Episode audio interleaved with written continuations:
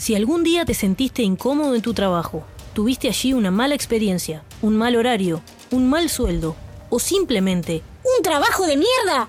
Acompáñanos. En estos 10 minutos te sumergirás en las aventuras y desventuras del mundo laboral. Caos, del griego caos, palabra que en origen designa un abismo oscuro, pero que originalmente significa masa de materia, así, de latín comunicare, compartir información, y este de comunarium, mun, mun, dictio, significa decir. del latín Apatía, del griego apateia, prefijo a. condición de viene del latín intendere, dirigirse hacia adentro, extenderse hacia adentro. Toda palabra tiene un origen, y en el origen está el sentido.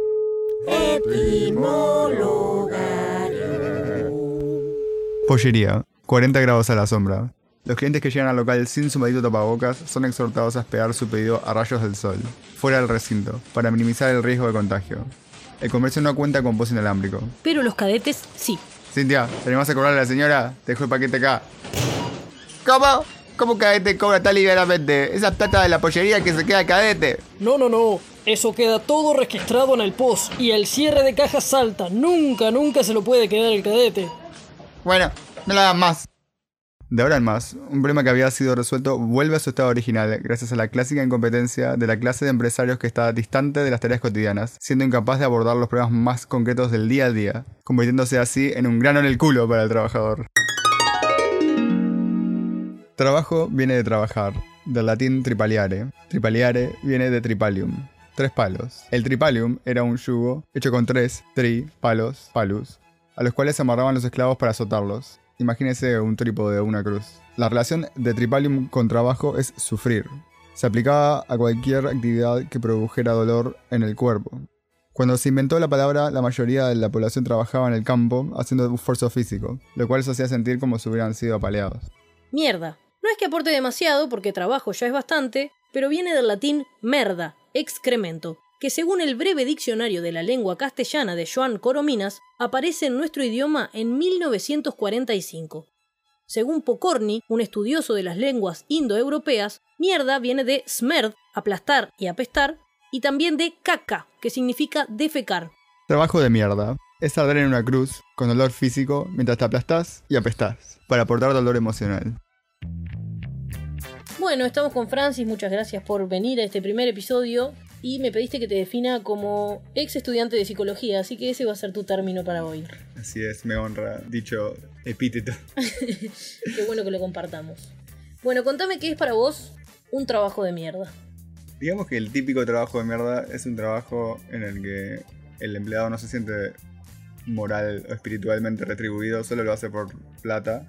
Y en general es un tipo de trabajo que no aporta a la comunidad, digamos, es puramente por dinero y necesidad. Puedo sumar a eso que si la retribución que tenés es mala y además tenés maltrato, que para mí es lo que define un trabajo de mierda, lo bueno que tiene es que no te genera apego, ¿no? Porque si mañana te vienen a ofrecer un puesto en el que te ofrecen mejores condiciones, o aunque sea la posibilidad siquiera de que te traten mejor, te vas a ir sin dudarlo ni un instante.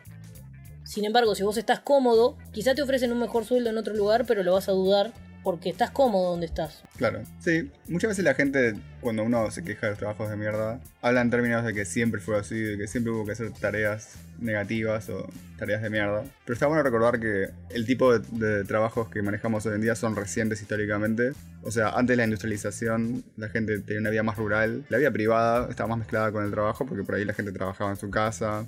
No había una división clara del trabajo. Uno no, no solía tener jefes como hoy en día. Que podés trabajar desde tu casa, pero con una computadora y con un jefe que te está diciendo, para las diez y media me tenés que entregar el informe. Claro, podemos decir que es incluso antinatural este tipo de orden del trabajo. Y de hecho tenemos romantizada la frase de si trabajas de lo que te gusta no trabajas ni un día en tu vida, ¿no? Que en realidad no necesariamente, o sea, trabajar de lo que te gusta también implica poner un montón de voz y también por momentos puede ser estresante y también te puede cansar y también te puede frustrar, pero la idea es que esos momentos no sean los que ganen, que sí es lo que pasa en un trabajo de mierda, como Mm. que solamente vas y de mala gana, aunque le pongas toda la voluntad, cuando no te llena, cuando no te sentís feliz, no estás yendo de buena gana. No quiere decir que vayas con cara de culo, pero Sí, uno está naturalmente menos involucrado. Bueno, sí, el hecho también de estar menos vinculado es lo que decíamos fuera de aire, un poco del concepto de Marx, este de- del trabajo en cadena, ¿no? Que cuando uno hace una tarea que simplemente es mecánica y que se pierde el objetivo final en el que, por ejemplo, vos tapizás los asientos de una silla, pero nunca ves la silla terminada, eso también te aliena un poco, ¿no? Sí, definitivamente esa es otra de las características del trabajo industrial, la distancia respecto al producto final, que lo hace menos gratificante. También está el caso de ese tipo de tareas que son internas, donde la persona trabaja con números e información pura, digamos. La gratificación es incluso inferior. Sí, claro, igual ni que hablar que si pasar números y qué sé yo te hace el contador de la empresa tal y tal, vas a tener un estatus superior y entendemos que mejor puesto es igual a mejor sueldo y mejor sueldo es igual a mejor calidad de vida, que muchas veces sí se da, pero si tenés que trabajar 20 horas por día para tener un buen sueldo, no es igual a mejor calidad de vida. Y te morís. Creo que, o sea, junto con la cultura del trabajo se genera esta relación entre el estatus social, o sea, cómo te ven los demás, y tu tipo de trabajo. Obviamente, siendo el más bajo estatus posible, ser un desempleado, ¿no? Que es como inmoral no trabajar. O que trabajes de algo que no sea 8 horas en una empresa Claro, pagando impuestos o tributos. Ahora con la pandemia igual hay pila de cuestiones con el emprendedurismo, así que espero que se pierda un poco esa idea de que si no trabajas 8 horas en una empresa, bla, bla, bla, no estés trabajando, ¿no? Y digamos que todo este fenómeno del estatus social asociado al trabajo también tiene que ver con el hecho de que todo el mundo está industrializado o se está industrializando y asociar al trabajo estatus hace que la economía funcione, ¿no? Si la gente no quisiera trabajar o no viera prestigio en trabajar, todo el país enlentece, toda la economía empieza a enlentecerse o a derrumbarse o por lo menos a avanzar más lentamente. Así que te preparan para eso, para que la economía no colapse. Nunca puse a pensar qué tan intencionalmente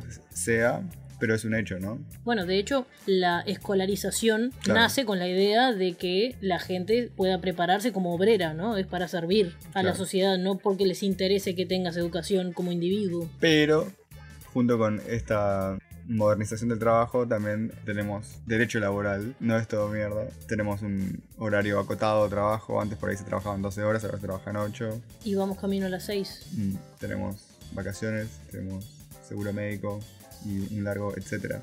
En Uruguay, ¿no? Pero bueno, con respecto a lo que decías de que trabajamos menos horas, o lo dije yo, no lo sé. Sí vamos camino a menos horas, pero a trabajar más tiempo, ¿no? La edad jubilatoria sigue aumentando, lo cual también tiene sentido, más allá de que obviamente no sea lo que me hace más feliz. Pero hace 40 años la gente no era tan... Saludable a tan alta edad, o la calidad de vida no duraba tanto. Que junto con el avance tecnológico aparece la posibilidad de trabajar menos horas, como se está viendo en Europa, donde se están implementando semanas de cuatro días o jornadas laborales más cortas, pero queda también en manos del dueño de la empresa o el jefe si usar ese avance tecnológico para producir aún más y producir más dinero para sí mismo, o si darle más libertad al trabajador. A continuación, les presentamos una historia de éxito en la que un trabajo de mierda se convirtió solo en un trabajo. Es decir, fue un poco menos de mierda. Nuestro héroe se encontraba solo y desahuciado en su cubículo, comandado por un verdugo de la empresa, una persona proveniente de un país explotado. Junto a él trajo sus hábitos de abuso laboral. El equipo desarrollaba varias tareas, pero tras la partida de algunos empleados no se llegaba a las metas. El susodicho explotador consideró apropiado reubicar a los trabajadores para compensarlo. Lo único que logró fue desestabilizar estos equipos. Lentamente, otros equipos empezaron a padecer la falta de personal y ellos también fallaron al intentar alcanzar sus metas. Algunos hacían horas extra, todos estaban estresados y ni siquiera el subencargado creía que el problema tuviera una solución. Hasta que un día... Es el sexto mes en el que fallamos en nuestros objetivos. Yo no puedo trabajar 10 horas por día. tengo exámenes. Yo no me baño hace una semana. Compañeros, compañeras, tenemos un recurso. Esto es acoso laboral. Una juntada de firmas denunciando los abusos del superior. Hace 10 meses que no cumplí con tus metas. Tenemos quejas desde el personal de limpieza hasta tu asistente. Todos los días hay gente llorando por los pasillos y ahora una denuncia de acoso con más de 20 firmas. Tenemos que solucionar esto. Así que vamos a prescindir de tus servicios. Bueno, lo que queremos contar un poco con esta historia es que hay formas y hay recursos disponibles para que los abusos no se normalicen, ¿no? El consejo para mí sería conozca las leyes y esté en contacto con el gremio que corresponde a su área, Ahí está el, a su categoría, ¿no? el ex estudiante de facultad dando sus... Consejos comunistas. Bueno, y también que con el capítulo no buscamos negar la necesidad ni la bondad del trabajo y la productividad, sino que buscamos que el trabajo sea una cuestión que además te haga sentir bien y que te genere aprendizajes y que te haga crecer tanto en lo laboral como en lo personal y que no sea simplemente conseguir plata para seguir sobreviviendo. Claro, el trabajo puede ser mucho más que la pura supervivencia, ¿no? debería también ser gratificante y, la posibilidad de aportar a la comunidad. Que se haga verdad eso que dicen de que el trabajo dignifica. claro. Bueno, gracias por haberme acompañado en este primer capítulo, del que ya vendrán más. Fue un honor y un placer. Y bueno, a ustedes que nos están escuchando, sepan que se pueden suscribir en su plataforma favorita y seguirnos en Instagram como Etimologarium, que allí estaremos subiendo más y más contenido. Un saludito a todos los que me conocen. Hasta la semana que viene. Etimologarium.